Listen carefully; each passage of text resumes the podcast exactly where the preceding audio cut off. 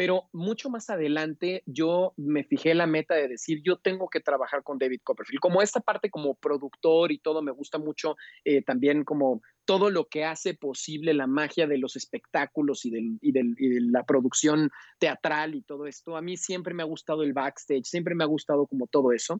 Y, eh, y yo me fijé a la idea y dije, voy a trabajar con David Copperfield.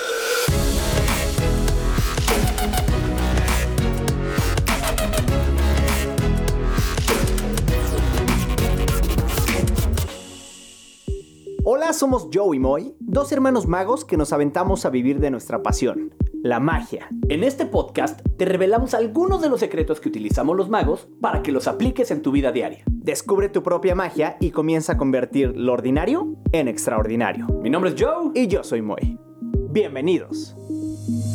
Joe, ¿cómo estás? Bienvenido. Episodio número 10. Episodio 10 y estoy más contento que nunca, voy porque hoy tenemos un gran invitado. Es, es un amigo, es un mentalista, es un empresario. Productor. De verdad, ¿qué hizo? ¿Qué tuvo que hacer en su otra vida para que en esta resurgiera como es hoy en día, no? Y sabes qué? Que aparte de ser una gran persona, es un gran líder y bueno, nos ha ayudado muchísimo a construir nuestra carrera. Sin duda es alguien a quien, a quien nos hemos acercado para escuchar, para pedirle consejos. Es alguien que siempre ha estado presente de alguna u otra forma. Pues nada más y nada menos estamos hablando de Víctor Castañeda. Víctor Castañeda es un experto en mentalismo, prestidigitación e innovación. Él es speaker corporativo, ha sido nuestro amigo desde hace 14 años y nos ha enseñado muchísimo. Es un gran productor, está estrenando libro y hoy tenemos la fortuna de tenerlo en el podcast. Bienvenido, Víctor Castañeda. Ay, oigan, muchas gracias. Me estoy aguantando las risas y, las sonrisas y todo, lo que están diciendo. De verdad que les agradezco enormemente el espacio. Les agradezco que, me hayan invitado. Yo soy fan de su podcast. Este, me, encanta y aparte de ser fan de ustedes durante muchísimo tiempo y también ahorita conversaremos de eso. La realidad es que creo que eh, su auditorio tiene, este, se dice su auditorio, ya es super old No sabemos, güey, todo esto es nuevo para nosotros también. Tengo 46 y, no, güey, la verdad es que eh, eh, creo que, que, todo el, eh, vaya, todo, todo, toda la gente que está escuchando ahorita este podcast, que se, se, han, se han hecho de un, de un grupo de personas que los están siguiendo, que de manera muy genuina necesitan escuchar cosas que pues, nos inspiren, que creen cosas nuevas. Entonces estoy encantado de verdad de, estar en su podcast, de ser uno de los capítulos. Gracias por la invitación y, este, y bueno, sepan que los admiro muchísimo, como siempre se los he dicho, ¿no? Al contrario, mi Vic. Y nos gustaría empezar por el principio. Tal cual.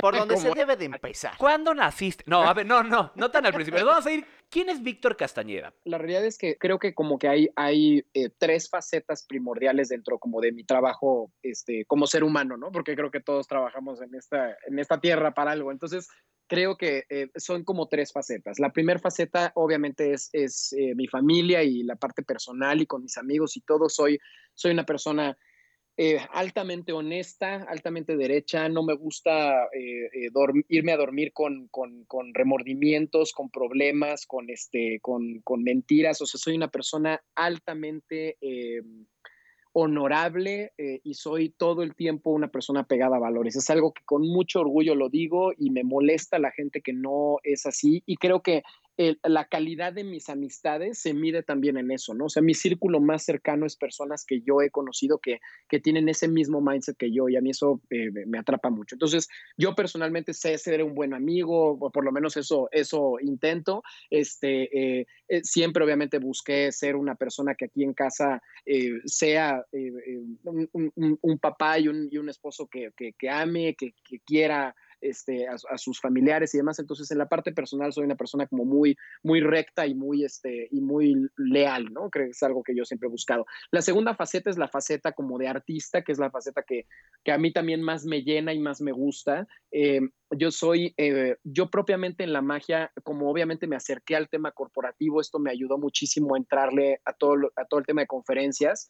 Y creo que hay un, hay un tema con las conferencias que a mí me ayudó muchísimo y es que las conferencias siempre es un mercado que tiene eh, una, una, perspectiva como las conferencias corporativas, obviamente, tienen, que son usualmente motivación, trabajo en equipo, todo esto, son, eh, son conferencias eh, en ocasiones como muy planas, muy, muy, este, pues nada más hay un cuate que te explica un mensaje y demás, no hay sorpresas, no hay nada. Entonces, a mí la magia, el mentalismo, todo este tipo de skills me dieron un diferencial en ese mercado que me ayudó a posicionarme rápidamente, ¿no? Y creo que también fue una, una forma de poderle eh, dar un giro a eso. Entonces, para mí la parte de ser eh, eh, motivador, speaker, conferencista, etcétera, me ha dado la oportunidad de, crecer profesionalmente porque aplico mi pasión, mi más grande pasión, que es la magia del mentalismo, junto con mensajes que realmente creo que son trascendentes para los públicos que nos ven, ¿no? Y eh, la tercera faceta es la faceta de empresario y de productor que tengo, que son, estas dos últimas facetas son las que yo tomo dentro de Magic. Yo soy, aparte de dirigir la agencia, em, y, y, lo digo con mucha responsabilidad, porque la verdad es que lideramos un equipo que, que, es de 13 personas eh, hoy en día, bueno, casi, casi 15, pero eh, la realidad es que también tenemos un, un, equipo que cada, con cada evento se integran a cerca de 150 personas. Entonces, eh, eso también me ha ayudado pues a, a entender que hay mucho por aprender, ¿no? El liderar un equipo de trabajo es difícil, es complejo, tiene, tiene todos sus retos y creo que eh, una cosa que, que, me ha ayudado eh, muchísimo en este, en este último aspecto, pues ha sido el tratar de siempre tener un, un, un sueño que alcanzar y que, lo, y que lo alcancemos ahora como equipo de trabajo, porque pues cuando tú empiezas y Magic con este solo, pues es tu sueño nada más, pero ahora es el sueño de mucha gente más también, ¿no? Y creo que también pues les ocurre también a ustedes, o sea, ustedes son la cara de lo que ocurre, pero definitivamente ahora ya hay un equipo de gente detrás de ustedes que, también forman parte de ese sueño y que ese sueño ahora es un sueño colectivo, ¿no? Entonces, eh, creo que esa es, es, mi tercer faceta y si yo pudiera como unir las tres en, en una sola línea, creo que eh, siempre me he caracterizado por, por eh, o por lo menos siempre me ha llevado el poder asombrar a los demás, siempre me ha, me ha dado la oportunidad, la, la, la magia y el, y el, y el mentalismo de, de, de, de, mostrar cosas sorprendentes que creo que nos ayudan a, a recuperar la capacidad de asombro que, que, que, tanta falta nos hace recuperar a todos. ¿no? Nos has enseñado muchas cosas, Vic, y una de ellas fue a tener una empresa de magia. Ahorita Muchas justo gracias. hace ratito mencionaste de Magic Group platícanos cómo nace Imagic Group, qué es Imagic Group, cómo nace toda esta idea de tener un corporativo con magia. Híjole, pues eh, la verdad eh, con mucho con mucho orgullo lo digo porque sí sí efectivamente fue como un, un, concepto muy pionero. Es clave que la gente hoy en día entiende los eventos corporativos cuando un mago va, ¿no? O sea, magia corporativa ya ha existido durante mucho tiempo, o sea, no es nadie nadie inventó el hilo negro con ello, pero sí nosotros teníamos la, la, la, la, idea y fue de una manera muy accidental, o sea, este proyecto surgió de hecho de, de la universidad, saliendo de la universidad, yo, eh, yo fui el mago de mi universidad en, en, mi época, ¿no? O sea, no, no había otro mago en otras generaciones en el momento en que yo estudié la carrera. Entonces, cuando estuvimos platicando al respecto con, con, con las autoridades de la universidad y todo, pues obviamente me, me daban chance de hacer shows y todo esto, y entonces... Eh, hubo una oportunidad que tuvimos, eh, bueno, que tuve de, de, que nos prestaran el auditorio de rectoría, que en ese entonces yo estudié, yo estudié en la, en la Universidad de Anáhuac, en, en, en, el campus sur, y en la Anáhuac yo estudié comunicación, y la verdad es que eh, cuando yo, a mí me encantaba la magia desde los 11 años, yo vi a David Copperfield y eso también va a ser un tema que seguramente platicaremos, pero este, eh, yo vi a David Copperfield a los 11 años y dije, esto es lo que yo quiero hacer el resto de mis días. Y desde entonces yo había sido mago y todo, pero cuando llegó el momento de estudiar en la universidad, yo le dije a mis papás, oigan, fíjense que yo me quiero echar un semestre sabático para dedicarme de lleno a la magia. Mi papá, eh, eh, creo que con una con una muy buen, un muy buen alid, me dijo, güey, estás pero en drogas, por supuesto que no lo vas a hacer. Yo la, lo único que te puedo heredar, como, o tu familia lo único que te puede heredar es decirte, bueno, pues eh, estudia una carrera. Y, y, creo que pues un, un poco eh, esa idea eh, creó en mí pues una disciplina y todo, entonces pues asumí el punto y dije, ok, no me voy a dedicar de lleno a eso, vamos a estudiar una carrera. Y me dijo, después de la carrera, lo que tú quieras y escoge lo que tú quieras, ¿no? Que eso también fue una libertad que siempre mis papás me, me dieron y que creo que eh, compartimos nosotros, ¿no? Es, eh, yo doy gracias que mi familia siempre fue eh, un, espacio como muy de confianza, de poder hacer lo que más te gusta y lo que más te, apasiona, ¿no? Entonces, este, pero bueno, mis papás sí decían, oye, no, pues de mago puede que te mueras de hambre, mejor este, estudia una carrera y ya después ves qué onda, ¿no? Entonces yo estudié comunicación y cuando estábamos platicando al respecto de los shows y todo este tema, eh, yo hice una muy buena amistad con el que, con el que fue mi socio y eh, yo le dije, oye, me, nos están prestando el auditorio de rectoría y en ese entonces era, una, era un cumplido importante. Y entonces me dicen, ¿sabes qué? Eh, pues nada más que haz algo padre, ¿no? Yo no tenía ni idea, yo no quería hacer el típico show del mago de yo llegar, partir a la chava a la mitad y todo este tema, o sea, quería hacer como una experiencia diferente. Y mm, le dije a Alan en ese entonces, este, le dije, oye, ¿qué te parece si hacemos un show tú y yo, pero que hagamos algo diferente? ¿no? Entonces me dijo, ah, mira, pues voy a pensarlo el fin de semana y regreso el lunes con un par de ideas y todo. Alan siempre fue un cuate muy, muy, muy creativo y un cuate al que admiro mucho. Y, este, y, y con él como que hice muy buena simbiosis desde el principio con esto. Y entonces cuando platicamos al respecto de, de, la, de, de hacer un, un, espectáculo, este, llegó y me dijo, oye, Víctor, no, pues no vamos a encontrar el hilo negro, ¿no? Y es una frase que ya he dicho dos veces ahorita en este, en este momento y es para mí es una frase muy, muy padre porque eh, yo no sabía lo que eso significaba. O sea, como dije, ¿cómo que el hilo negro? ¿Qué es eso del hilo negro? Y me dijo, ah, no, pues el hilo negro pues, es un, es un, este, o sea, es una forma de hablar, güey. Es decir, que pues no vas a, a encontrar lo obvio, no vas a encontrar lo inencontrable y demás. Entonces, empezó a ser extraño porque yo no escuchaba de eso y a mí se me hizo un concepto maravilloso. Entonces nació un como show con contenido que hicimos en donde la magia realmente era cuestiones que aparecen, o sea, que, que ocurrían de manera incidental, o sea, no, no, o bueno, de, de manera accidental más bien, ¿no? O sea, no, eh, eh, nosotros dos, el, el plot del, del, show era que nosotros estábamos literal eh, en búsqueda del hilo negro, güey. Y y la cuestión fue que estuvimos eh, eh, platicando de qué podíamos hacer y dijimos, bueno, ¿por qué no hacemos que nosotros dos como personajes estamos en la búsqueda de lo negro y la búsqueda de lo negro sea precisamente encontrar una paradoja que todos como estudiantes y demás estamos tratando de encontrar, ¿no? Y, encontramos un mensaje muy padre que, que, voy a traer al final de este podcast porque creo que eh, redondea muy bien mi experiencia, no solamente en la vida, sino en, en lo que ha sido también como empresario y como artista. Y creo que eh, lo único que queríamos era motivar a la juventud de la universidad a que hicieran cosas, a que se atrevieran y demás, ¿no? Y eh, un, una persona fue a ver ese show, el papá de una amiga nuestra, y que él tiene una empresa de joyería de venta directa. Y nos dijo, oiga, ya entendí lo que ustedes hacen, ustedes comunican mensajes muy fregón con la magia. Y nosotros, sí, sí, sí, sí, sí, por supuesto. Entonces, este, eh, y, dije, y, dijo, oye, ¿pueden hacer esto en mi convención? Y yo le dije, sí, le dije, ¿para quién? No, pues para mis vendedores y todo. Y así inició eh, lo que nosotros eh, conocimos como el mercado business to business o B2B, que es realmente darle eh, eh, un, un, servicio a todas las empresas que se encuentran allá afuera y entonces Imagic se perfiló a ser la agencia de eventos y de activaciones corporativas que utiliza al asombro como herramienta estratégica de comunicación.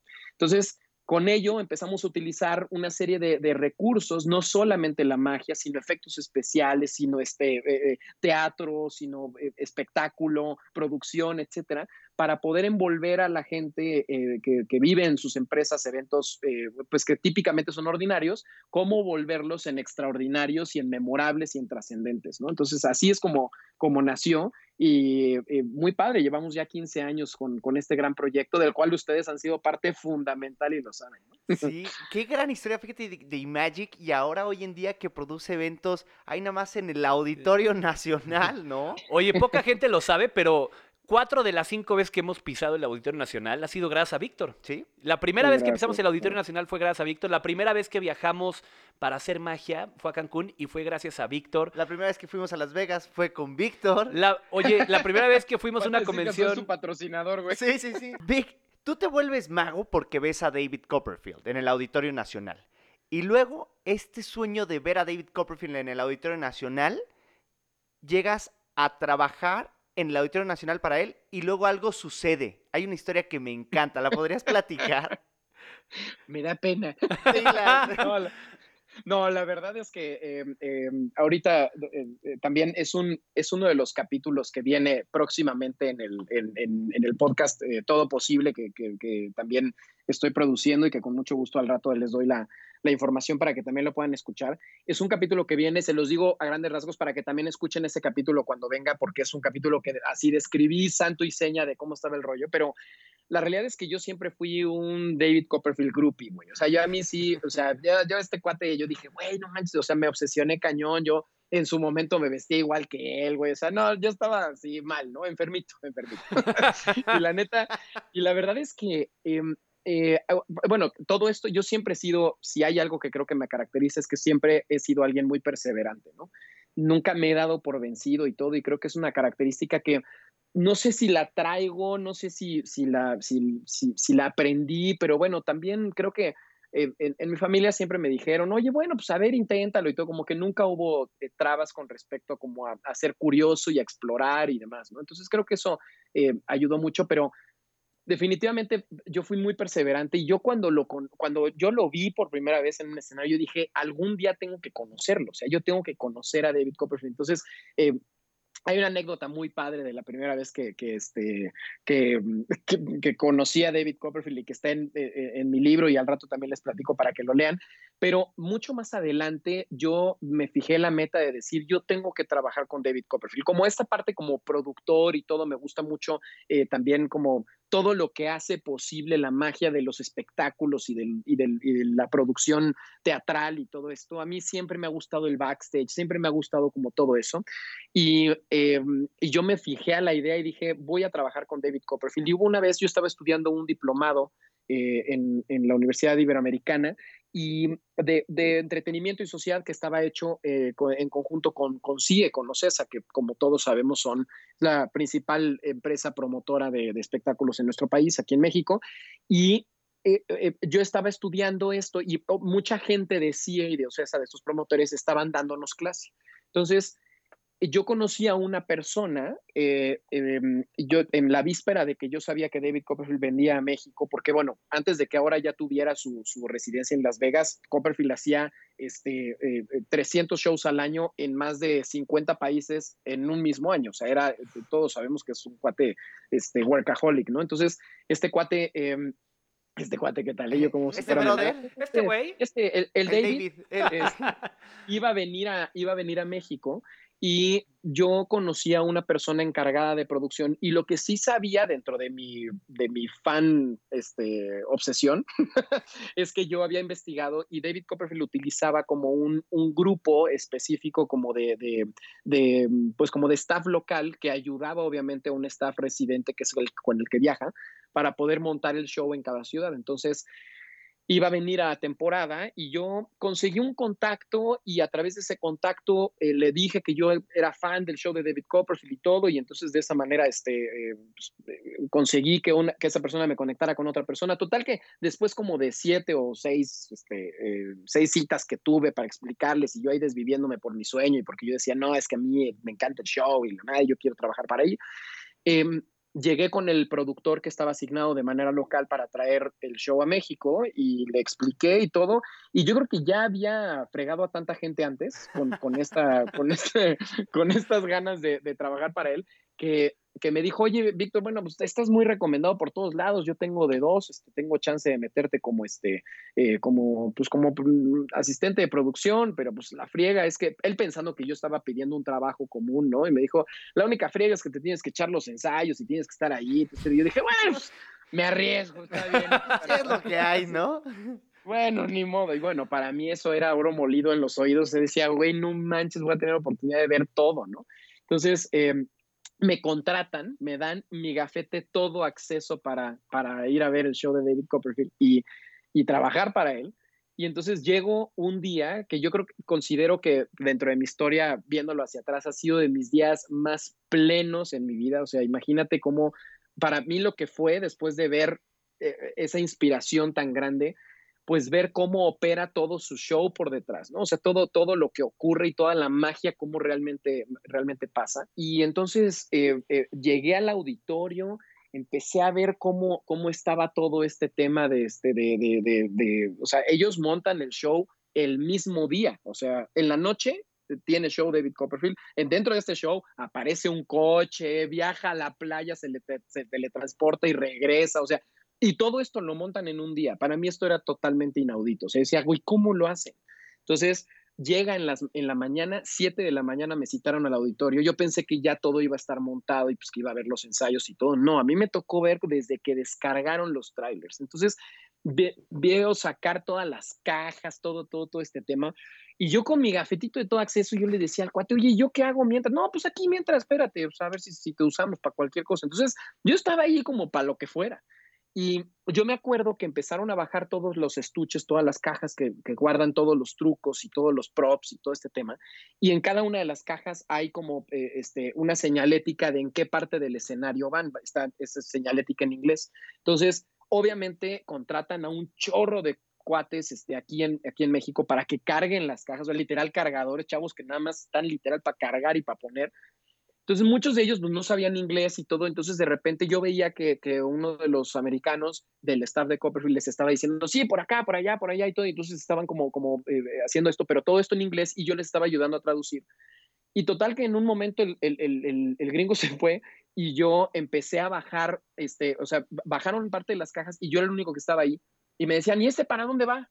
Y yo pues leía las, la, la, señalética y tú decías, ah, pues este vaya, güey. No, hombre, a mí me dieron media hora, cabrón. Yo ya estaba dirigiendo el show, cabrón. Yo decía, a ver, a ver, haga, no, para que para allá, y ese cuánto. Entonces el gringo, el gringo este se me acerca y me dice, oye, disculpa, ya, ya hemos trabajado contigo, como que se ve que sí sabes. Y yo, no, pues soy muy fan y todo este rollo.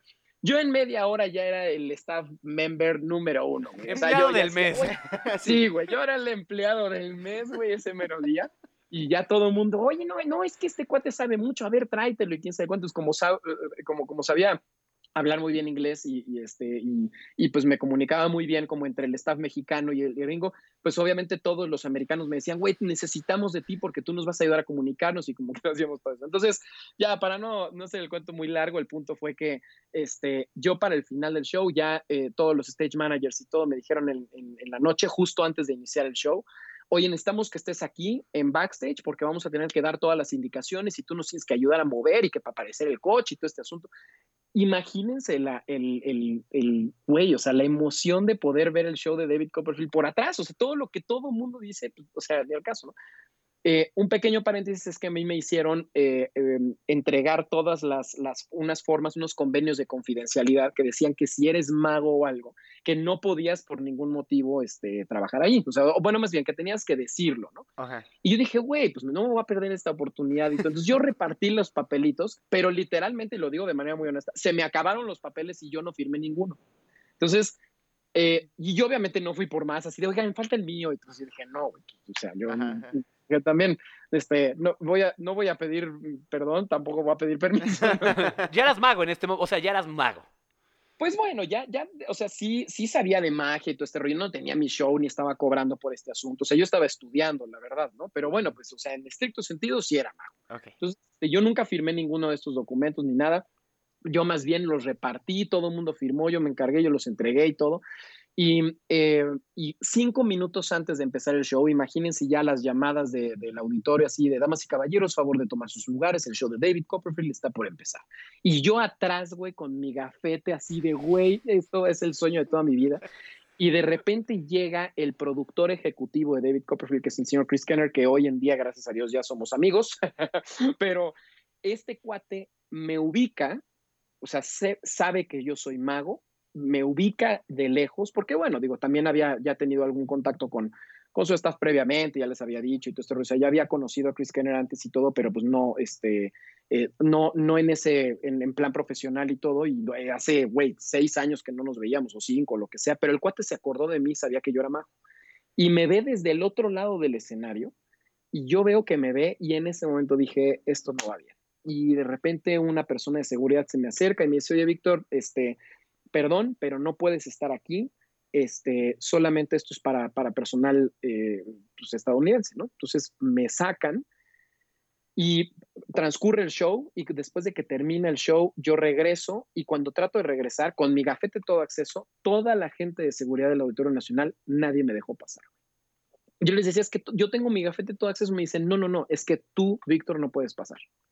Y entonces salió el productor que me había contratado, el productor de Ocesa, y llegó y me dijo, Víctor, ¿quién eres? Y yo, ¿quién soy de qué, güey? ¿Qué hablas? O sea, me dice, no, no, no, Víctor, dime ahorita quién eres porque estoy a punto de perder mi trabajo. Y dije, what the fuck, güey. Le dije, no, pues yo soy Víctor. Me dijo, ¿eres mago? Le dije, no, güey, pues me sé trucos con cartas, yo no tengo aquí una industria aquí como la de Copperfield, pues no, o sea, y, digo, ciertamente yo no iba ni, de inspección, este, yo no iba a hacer espionaje industrial ni nada de este tema, ¿no? O sea, no, no, güey, esto era mera curiosidad profesional y bueno, también dentro de mi rollo, pues yo no iba a ir a grabar todo esto y subirlo a YouTube ni nada de este tema, ¿no? Entonces, em, me dice Víctor, lo siento, pero esto ya llegó a las más altas cabezas de la compañía y el hecho de que tengamos a un mago dentro del staff es eh, completamente algo que ellos no quieren y de plano, si no te vas, cancelan la gira. Así de plano. Así, güey. Y entonces yo dije, ¿qué onda con este tema? Entonces me dijo, eh, entrégame tu gafete, por favor, y yo obviamente no te voy a pagar. Entonces me entregué mi gafete y le dije, bueno, déjame pasar por mis cosas. Me dijo, no, yo te las traigo, necesito que te quedes aquí afuera. Y ese día yo me acuerdo que yo regresé a mi casa y quiero que se pongan un poco como en mis zapatos, ¿no? O sea, sobre todo la gente que nos está escuchando es, imagínate que tu gran ídolo, o sea, pudo haber sido un gran empresario, imagínate que pudo haber sido este, un gran artista al que admiras cañón, o eres músico y dices, güey, puta, Bon Jovi es el que me re... Imagínate que este, este ídolo que tú tienes eh, es por él que pierdes un trabajo y, toman por completo como tergiversado toda, toda la situación y, y, definitivamente te hacen perder el sueño que habías tenido toda la vida, ¿no? Y y digo, viéndolo hacia atrás, sí fue, una caída durísima. Yo dije, güey, híjole, ¿qué, ¿qué, hice? Yo no hice nada malo, no, en ningún momento, o sea, sí me queda claro que yo no firmé ese documento y todo, pero también me ayudó un poquito como entender y, y respetar la ética de la magia, ¿no? Que en cierta manera también eh, eh, estaba muy claro que ellos no querían a un mago dentro porque obviamente son secretos muy preciados que están protegidísimos por muchos aspectos. Y en ese momento fue algo que, que, me marcó mucho y me dio esa gran lección, ¿no? De que de todas maneras persiste, o sea, de todas maneras no, no, no, te, dejes, no te dejes caer. Yo nunca me imaginé por esta situación, pero también a valorar lo, lo, lo, bueno o malo que ocurra para tomar una lección, ¿no? Y definitivamente yo tuve varios años después la oportunidad de presentarme de nuevo con Chris Kenner y disculparme por esa situación. Fue un malentendido completamente para mí, mala fortuna, porque este, pues pensaron que, que, yo literalmente venía a piratearme cosas y todo, y pues quizás si se hubiera abierto el diálogo las cosas hubieran sido diferentes, ¿no? Pero obviamente tomaron una posición...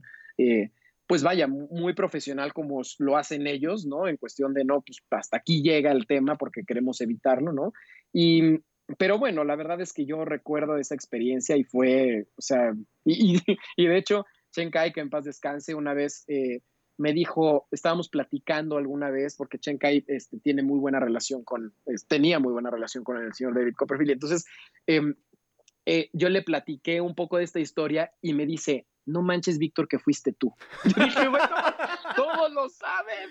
Entonces, en el medio de la magia fue conocidísimo el tema de que no, no, no se metió un mago a, espion eh, hacer espionaje y todo este rollo.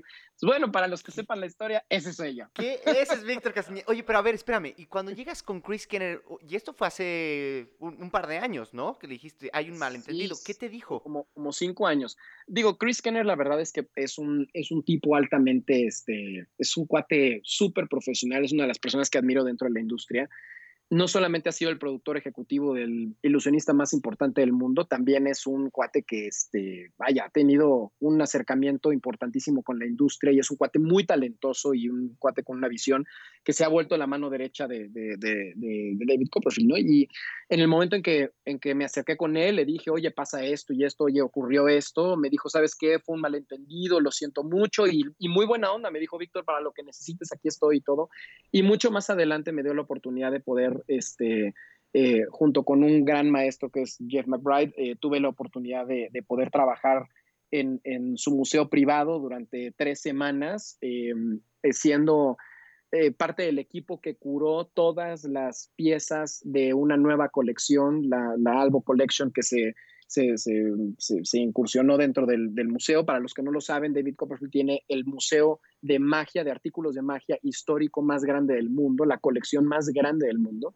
La tiene en una bodega secreta dentro de Las Vegas y tuve la gran oportunidad de formar parte de las cuatro personas que curaron todo este material y durante cuatro semanas estuvimos abriendo cajas de donde descubríamos libros de Jaudín y todo esto y bueno, para mí fue una oportunidad maravillosa y, aunque la conseguí gracias a Jeff McBride, porque aparte de ser mi mentor y mi maestro y, mi guía en, muchas cosas, eh, eh, gracias a Chris Kenner fue que también permanecí ahí porque pues supo que, que yo estaba entrando a ese lugar y me abrieron las puertas y bueno, fue una experiencia extraordinaria que también este, con mucho gusto después se las platicaré en, el, en, en otra ocasión. De las pocas personas que han entrado al museo privado de David Copperfield y que has curado magia, ahí, o sea, qué cosa. Sí, no estuvo padrísimo. de hecho, no te has lavado las manos desde entonces. las traigo un poquito cafés, pero ya. Oye, Víctor, y bueno, pasó el tiempo, después tuvimos la oportunidad eh, unas dos o tres veces de ir a casa de Chris Kenner en Las Vegas, a, a fiestas junto con Copperfield y estuvimos platicando. Y creo que de alguna forma la vida nos ha llevado por, por caminos que yo, yo no lo veo de otra forma como más que destino, porque tu destino era formar parte en algún momento o de algo importante con Copperfield, porque tú eres mago por él, tú definiste el rumbo de tu vida por verlo a él, porque te movió emociones. Creo que es algo que compartimos eh, nosotros tres, y no me refiero a la magia, me refiero a lo que compartimos es, nos encanta mover emociones.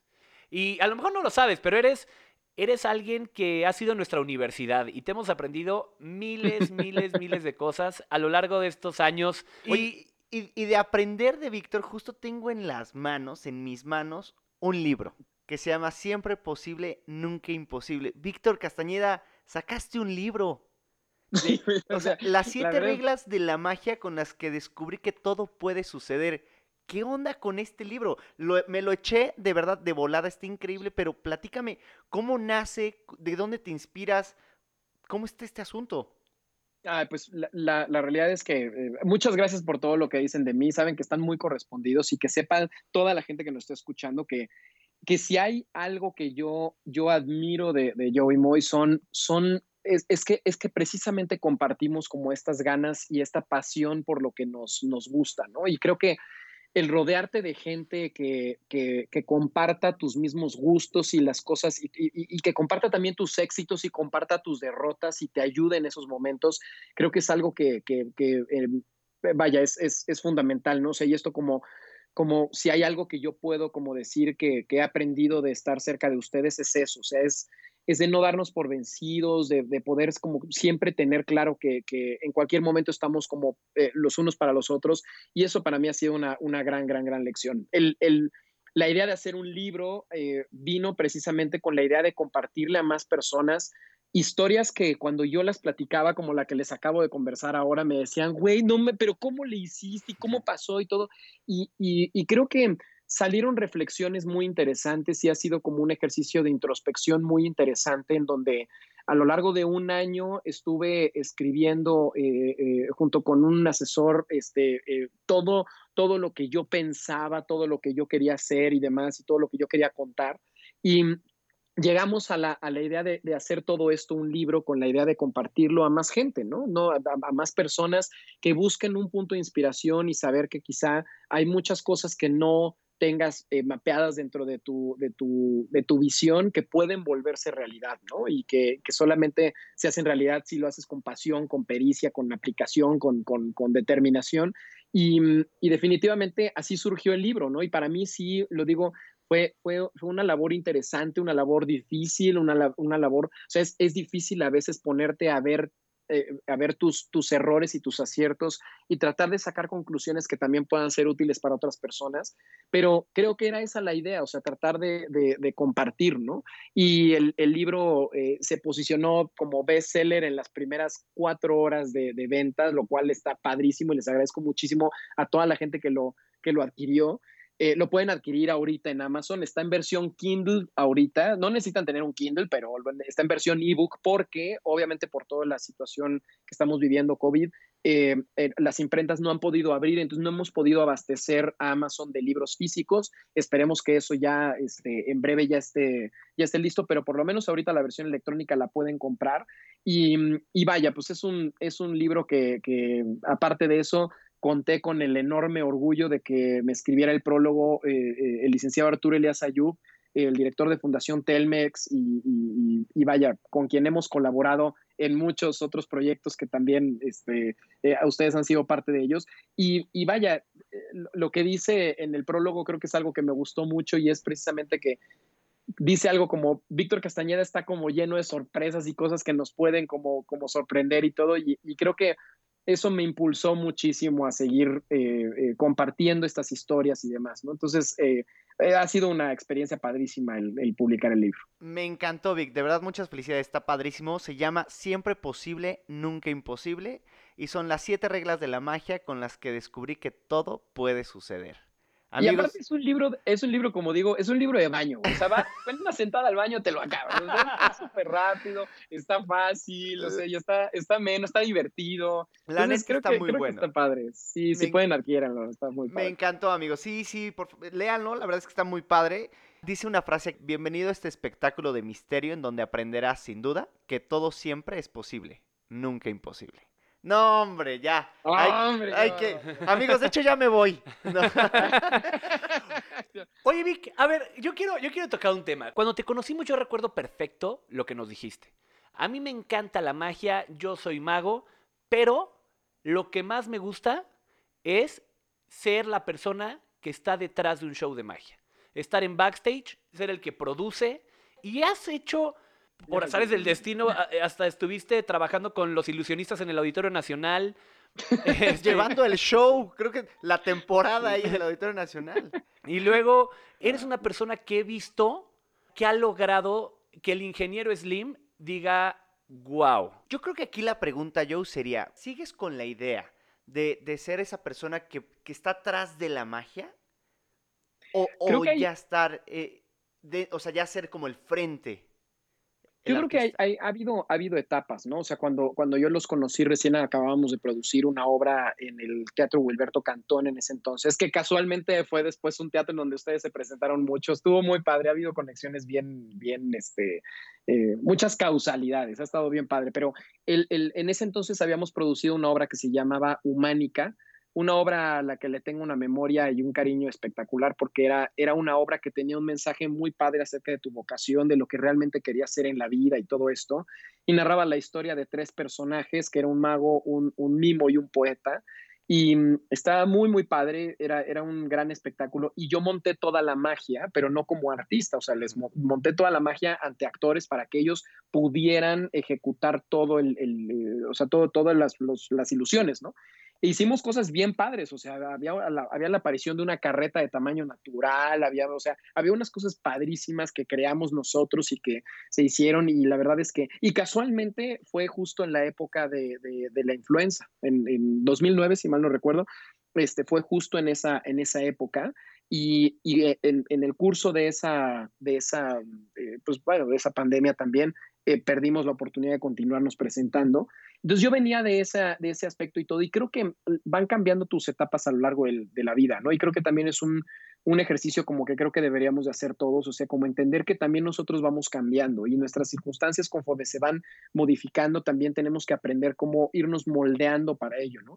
Hoy en día veo que mi interés ya está siendo un poquito más ser esa parte, este, eh, ser esa cara con las conferencias que hago y todo, porque ya ahora como, como persona más adulta me empieza a llenar más este tema de seguir sorprendiendo y demás pero eh, sin duda sigue siendo parte importante de la compañía el generar experiencias en donde yo no soy el que esté parado, sino el que coordine y ejecute y demás, ¿no?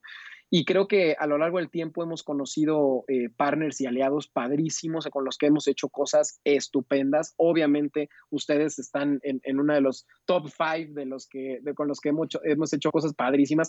Eh, aparecimos un coche en el Auditorio Nacional para uno de los eventos de Fundación Telmex. Estuvo padrísimo. La gente, wow, qué bueno. O sea, y esas cosas pues, nos emocionan y han sido cosas que, que, hemos desarrollado con muchísimo gusto y demás, ¿no? Y creo que no sé, o sea, estoy, estoy eh, muy, eh, como muy sorprendido de hacia dónde hemos ido.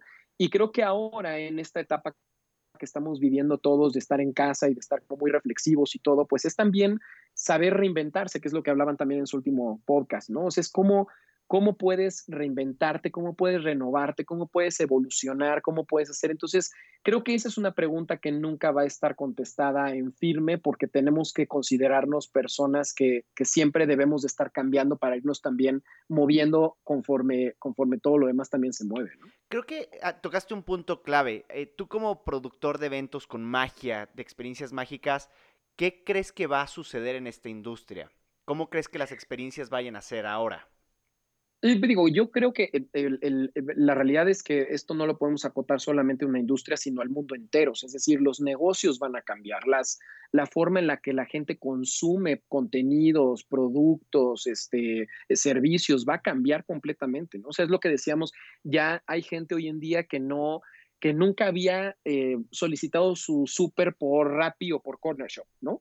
Y ahorita están, pues tal vez no obligados, pero es, es la, la alternativa más viable y se dieron cuenta que sí llega bien su súper y dicen, ah, pues está padre. O sea, esto va a empezar a cambiar los hábitos de consumo de la gente. Entonces, cuando decimos, no, es que ya cuando eh, somos seres totalmente sociables y obviamente los eventos en vivo van a continuar, eso es una realidad. Pero el, el span de atención de la gente va a ser el mismo. ¿Realmente creemos que la gente va a aguantar ahora una obra de teatro tal vez de dos horas? No sé, no, estoy, estoy un poco eh, filosofando en la idea, pero es, muy probable que ahora, como ya toda la gente tiene todo al borde de su dispositivo y de su, eh, y, de su computadora y todo es rápido, en Amazon pides una cosa y al día siguiente ya la tienes en, su, en tu casa, no fuiste en ningún momento a la tienda, no lo viste, los coches se están empezando a vender por internet. Ya antes lo que era de, ay, a ver, lo quiero probar, ya es ahora, ya veo que la gente lo que lo ha probado le gustó, lo voy a comprar.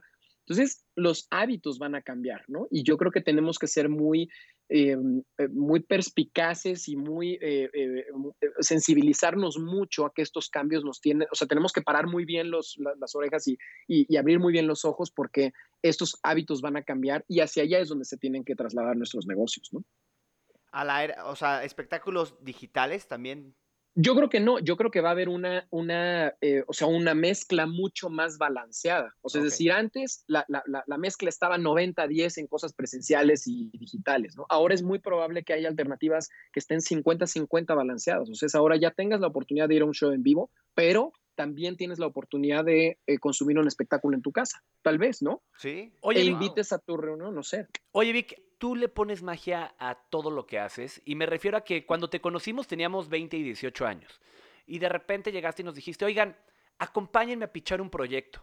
Y Moy y yo, ¿qué es pichar? Pero bueno, en ese momento eh, me dijiste, vamos a, vamos a ir a esta cita con unos clientes, acompáñenme porque yo quiero trabajar en equipo con ustedes. Me acuerdo que dijiste, este es el proyecto. Ya lo armé con mi socio. Vamos a vender que nosotros vamos a hacer el show. Ustedes dos van a hacer magia de close-up antes en el evento en tal lugar. Después va a pasar otra cosa mágica. Después voy a poner... Y todo era relacionado con magia. todo lo ibas armando con magia. Pero eh, teníamos que trabajar en equipo para vender este proyecto. Así que fuimos a una empresa. Eh, te acompañamos. Y yo me acuerdo que, que te has caracterizado siempre por sorprender a la gente, incluso cuando pichas las ideas. Y, llevas no sé cuántos años haciendo el evento de Fundación Telmex Telcel en el Auditorio Nacional.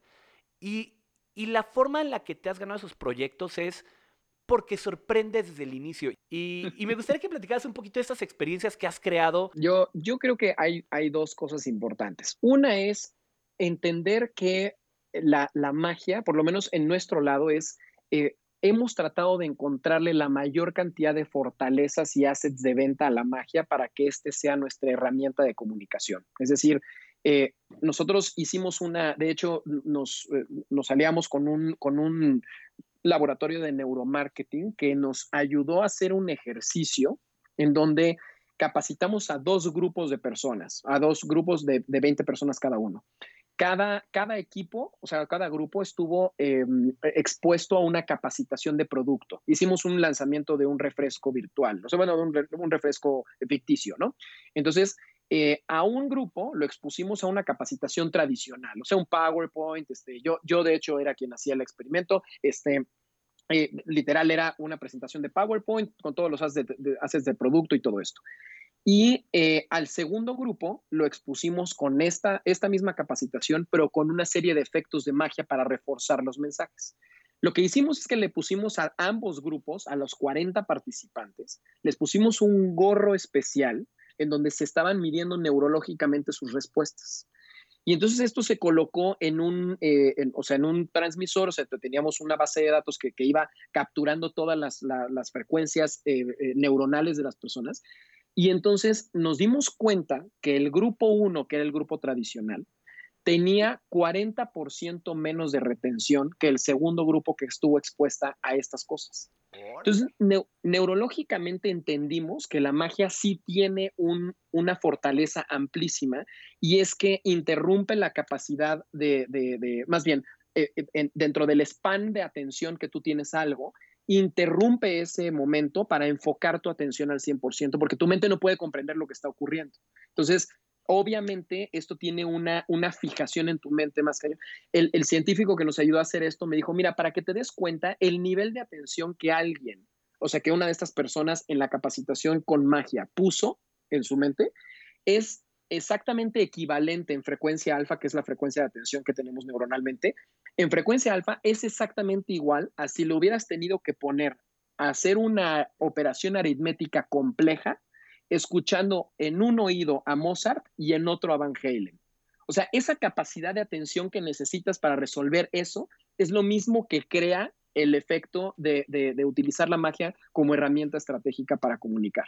Entonces, cuando encontramos esto, nos dimos cuenta que teníamos una gran, un gran potencial. Y yo creo que toda la gente tiene cosas que les ayudan a vender, tienen, o sea, tienen beneficios de producto, beneficios de servicios y todo. Entonces, la primera parte que considero fundamental es que siempre encuentres dentro de lo que haces la mayor cantidad de beneficios y trates de indagar lo más posible para que encuentres que eso sea tu gran fortaleza sea, entendiendo que la magia tiene ese poder, ¿no? Y yo creo que, o sea, hay muchísimas cosas. La cocina tiene un poder este, eh, eh, sensorial importante, este, la música, el, este, eh, no sé, las estrategias de eventos, o sea, todo lo que cada uno hace dentro de nuestros ámbitos tiene fortalezas. Aquí la, lección creo que es cómo encontrar la mayor cantidad de fortalezas posibles que te ayuden a, a, que eso sea lo que, lo que te ayude a colocarlo y a venderlo, ¿no?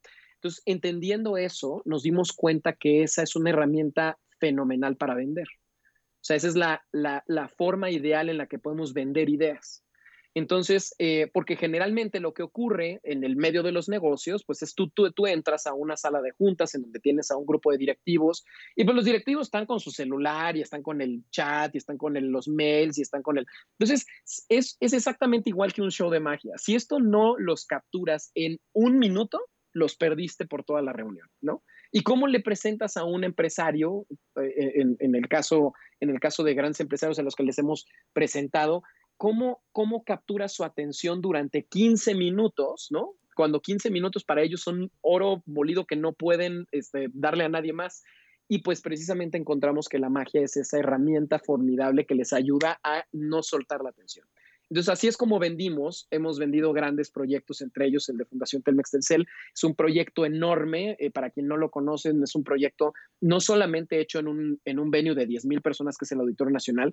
Es un, es un evento de 14 horas de duración. Es un evento que se hace en vivo, que solamente tiene un solo día de preparación y de montajes y todo esto. Y no solo eso, la, calidad de ponentes que vienen, porque vienen ponentes a exponer sus ideas. Fundación Telmex Telcel tiene la, consigna de creer que, eh, que, si unen a los jóvenes más eh, eh, brillantes, hablando estudiantilmente en este, de México, los unen con las grandes mentes del mundo, podrán encontrar perspectivas que los ayuden cada vez a ser mejores y tienen toda la razón, ¿no? Y no, no escatiman en traer a las grandes mentes que ustedes les ha tocado presenciar. hemos tenido la oportunidad de, recibir en nuestras producciones a Hillary Clinton, a, Mark Zuckerberg, hemos tenido a, a Kobe Bryant, hemos tenido a Antonio Banderas, hemos tenido a este, eh, híjole, o sea, la cantidad de personas que han estado de este calibre ha estado bien, bien cañón. Entonces, la forma en la que hemos logrado colocar y vender estos productos han sido precisamente gracias a la magia. Y la magia siempre ha sido un, un, un leitmotiv, ¿no? O sea, una, una, un, un, común denominador en todo lo que hacemos porque creemos que tiene ese impacto y que ayuda a que capturemos la atención de la gente por el tiempo en el que nos presentamos, ¿no? Es maravilloso ese evento y, como lo vendes es extraordinario, Vic. La verdad es que muchas felicidades. no trabajo para la fundación, pero... sí, sí, sí. Pero vivo de ella. no, pero, perdón y que lo diga, pues también creo que ustedes asumen eso, ¿no? es decir, nosotros que nos dedicamos a, clientes corporativos y todo, lo primero que tienes que aprender a hacer es a ponerte la camiseta de tus clientes y, aprender a entender sus productos y todo. Y eso es una cosa que yo también les he admirado mucho, ¿no? O sea, no es solamente personalizar shows y cosas para ellos, es cómo, cómo los entiendes mejor y todo. Y, también se vuelven aliados de negocio. O sea, tú también los, los respetas, los admiras, les aprendes y creo que eso también hace que el trabajo sea mucho más rico, ¿no? Sí, y, y todavía agregaría enamorarte del proyecto, porque obviamente si vas y lo haces con amor, con cariño, pues eso se siente y se transmite para todas partes. Muy, y de hecho, la primera vez que Moy y yo estuvimos en ese evento fue para dar el show, eh, el show completo. Me acuerdo que entramos al camerino, a nuestro camerino, y estaba Mark Zuckerberg ahí. Sí, nos equivocamos y entramos al camerino de Mark Zuckerberg. Hicimos ahí contact como te conozco.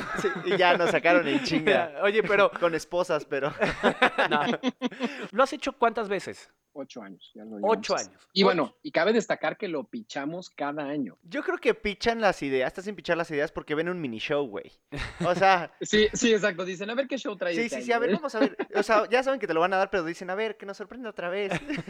¿Sabes qué? Invitan a los niños. una cosa. La realidad de las cosas es que ojalá que, Arturo no esté, no esté escuchando esto, pero eh, la gran lección que hemos aprendido es a entender que la competencia es buena. O sea, la competencia te hace superarte. Y es un concepto que no aprendíamos a valorar bien hasta que entramos a, pichar este proyecto, que es uno de los proyectos que más nos apasionan, honestamente. Hay proyectos que, que, nos, nos, gustan más que otros, ¿no? Pero hay, eh, eh, siempre, siempre hay proyectos como predilectos y esto es uno de ellos, ¿no? Y creemos que la competencia siempre nos ha hecho mejorar cada vez más la calidad de lo que, de lo que hacemos, ¿no? Y yo creo que la, la, magia tiene muchas cosas que nos han enseñado, por lo menos dentro de mi compañía y personalmente creo que eh, la magia nos puede enseñar a que, a que siempre tenemos que tener un plan B, por ejemplo, ¿no? O sea, es una cosa que siempre, eh, siempre ha quedado clarísimo. El, tú no ves a David Copperfield que se para y, que, y, qué tal que no sale el coche, cara. ¿Sí me explico? O sea, no, David Copperfield tiene ensayado su plan B y lo decían ayer en una conferencia que dieron para magos, por cierto, espectacular y felicidades, pero es precisamente una de las cosas que también ustedes decían, hay que hay que saber prepararse, ¿no? Y hay que saber estar siempre prevenido y demás. Entonces yo creo que eh, la magia nos ha dado muchas herramientas y que creo que le puede dar herramientas a cualquiera de las personas que nos está escuchando, o sea, estas similitudes que ustedes están haciendo con la magia y que de alguna manera también son, son eh, conclusiones a las que hemos llegado mucho en conjunto y parte de ellas también están en mi libro y demás, es la magia nos ha enseñado un estatus, eh, bueno, más bien, no un estatus, sino una, una forma de hacer las cosas. Nos ha enseñado a que hay que ser disciplinados, a que hay que tener un plan B, a que hay que estar preparados, porque la gente si no la sorprendes, fallas en tu, en tu, en tu ejecución, ¿no? Y creo que eso es lo que hemos intentado también en hacer con cada proyecto corporativo, no solo los que hacemos en el auditorio, sino con cualquier evento y cualquier cliente. Es cómo, cómo los sorprendemos, cómo cuando lleguen nuestros clientes digan, wow, qué buena sorpresa, qué padre, oye, esto no me lo esperaba. Este, también nos hemos dado cuenta que es un mercado que no les gusta las sorpresas, o sea, en cuestión de, ah, ¿qué crees? Te aparecimos al directorio, oye, ¿por qué? no, es esa la idea, ¿no? O sea, a lo que me refiero es a, detalles considerados, que sepamos, que sepamos ser detallistas con nuestros clientes y que entiendan que esto puede tener una, parte importante. Entonces, creo que aquí el, consejo y como el mensaje que quiero darles a toda la gente que nos está escuchando es que eh, la magia nos ha enseñado una serie de cosas, ¿no? Que, creo que a lo largo de los podcasts ustedes los han ido eh, conversando poco a poco y es cómo sorprender y cómo, cómo hacer que las cosas eh, siempre sean mejores. El, mago no se puede quedar con el mismo show durante 25 años porque eventualmente ya todo el mundo lo verá, ¿no? O sea, y es cómo hacemos que, que, se vea nuevo y cómo estrenar cosas diferentes y todo. Y a mí me ha tocado verlos a ustedes, cómo están explorando cosas nuevas siempre y demás, y, y meten trucos nuevos dentro de su show y todo. Y ahora en esta nueva eh, etapa que estamos viviendo, están eh, eh, explorando alternativas digitales como yo, o sea, estamos, estamos todo el tiempo explorando. Creo que eso es una de las características que cualquier persona puede, puede aprovechar, ¿no? Puede ser curioso, puede ser explorador, explora cosas que realmente te hagan sentir diferente y creo que eso es la mejor manera para seguir levantando la barra en lo que haces. Y nosotros le llamamos magia, pero si no, si la persona que nos está escuchando no es mago, puede ser cualquier cosa. O sea, que se pongan sus, sus propias metas, sus propios retos, ¿no? Claro, y que, y que también aprendan a, o sea, no siempre las cosas salen como tú quieres. Entonces, que también aprendas a tener una alternativa siempre por donde irte, a pensar en todos los escenarios posibles. Cuando nosotros nos presentamos ante un público, sabemos que pueden reaccionar de A, B o C manera. ¿Y cómo prepararte para momento? Pues bueno, no solamente cuando vas a tener una negociación hay que prepararte para escribir todas estas cosas. O sea, en la vida, en lo que haces, puedes también ser así, ¿no? y, estarte previniendo para todos los escenarios y tener alternativas y demás, y siempre estar este, viendo de qué manera te superas tú solo, pues para que tengas esa satisfacción de saber que estás haciendo las cosas mejor cada vez. Creo que queda perfecto aquí la frase de tu libro, como se llama tu libro, siempre posible, nunca imposible. Y yo lo que he aprendido es que si no te atreves, no ganas, ¿no? Y, es, y es la manera, y yo aprendo enormemente de la manera en la que ustedes eh, eh, logran sus cosas. O sea, para toda la gente que nos está escuchando, quiero que sepan que Joey Moy no van y toman un curso de podcast y este, o, no van y toman un curso de cómo conectar las luces y todo. No, no, no, no. O sea, Joey y Moy son las dos personas que yo he visto más de decir, a ver, güey, se sientan, agarran las cosas y empiezan a jugar y empiezan a ver, empiezan a explorar y no se dan, eh, eh, no se dan abasto de la cantidad de, de, de, mm, como de intentos que pueden lograr para lograr que, las cosas ocurran, ¿no? Creo que eh, eh, con, con, varios de los invitados que, que, han, que han estado, este, ¿Ha habido varios invitados o no más Gash? Solo, solo Gash y quemé mi computadora. Oye, y mi mamá también, sí, porque no sabíamos conectarle y le metimos un regreso de corriente. pero, pero por eso ya, por eso nos tardamos una semana en entrevistarte, amigo. Oye, también entrevistamos a mi mamá. Ah, sí, pero ese era en la casa, entonces sí. es tanta bronca. No, bueno, pero vaya, o sea, las personas que han estado en el podcast, o sea, creo que lo, lo, lo, concuerdan y me estoy eh, este, acordando específicamente de, de, de, Gash. Vaya, o sea, Gash decía algo que es, que es muy cierto, ¿no? Y es yo a mí me ha tocado ver cómo con la misma pasión que, que, que, yo me acuerdo que hacía trucos y me podía amanecer creando cosas y demás, exactamente compartimos esa misma pasión y es, y es como ser apasionados de lo que quieres y demás. Entonces, de verdad que eh, yo, yo, yo sin duda creo que todas las personas que están escuchando este podcast están en el lugar adecuado, están aprendiendo de personas que realmente pueden aprenderles. O sea, yo y Moy nos han, nos han brindado a muchísimos de sus amigos y, a mucha honra, lo digo, y con mucho agradecimiento, eh, nos han enseñado a, creer que todo puede ser posible, que no hay peros y que no, no hay por dónde, o sea, puedes de verdad lograr lo que tú te propongas, ¿no? Entonces, eh, de verdad que gracias a ustedes por la invitación, porque realmente para mí ha sido un placer compartir eh, anécdotas e historias y demás, y, y que sepan que estoy, o sea, el agradecido aquí soy yo. Todo lo ah. contrario, Vic. Oye, ¿la gente dónde te puede encontrar? Con muchísimo gusto estoy en redes sociales, en Facebook, en Instagram y en, y en, Twitter. Estoy como arroba Vic Castaneda C. O sea, como no puedo poner la ñ, pues no, no pude, muchachos. Entonces es arroba Vic Castaneda C y eh, estoy ahí en, las tres plataformas con muchísimo gusto. Síganme, tenemos este, el libro Siempre Posible, Nunca Imposible disponible en Amazon, en Kindle como versión ebook y también esto está eh, a nivel eh, Latinoamérica, entonces donde quieran lo pueden comprar y también decirles que estoy este, muy eh, muy agradecido y muy complacido también de que estamos eh, iniciando podcast, la primera temporada. Este podcast se llama Todo Posible y precisamente narra muchas cosas de lo del libro. Eh, la gente que no ha consumido el libro puede comenzar a escuchar los podcasts y hay muchas de las cosas que arrastro del libro hacia ciertos aprendizajes y cosas que, que todos podemos pues, traer a nuestra vida diaria. Entonces están eh, lo pueden escuchar en Spotify y en las principales plataformas de podcast. Se llama Todo Posible con Víctor Castañeda. Vic, siempre cerramos este podcast con unas palabras mágicas. ¿Cuáles son tus palabras mágicas? Solo es capaz de realizar sus sueños aquel que cuando llega la hora sabe estar despierto.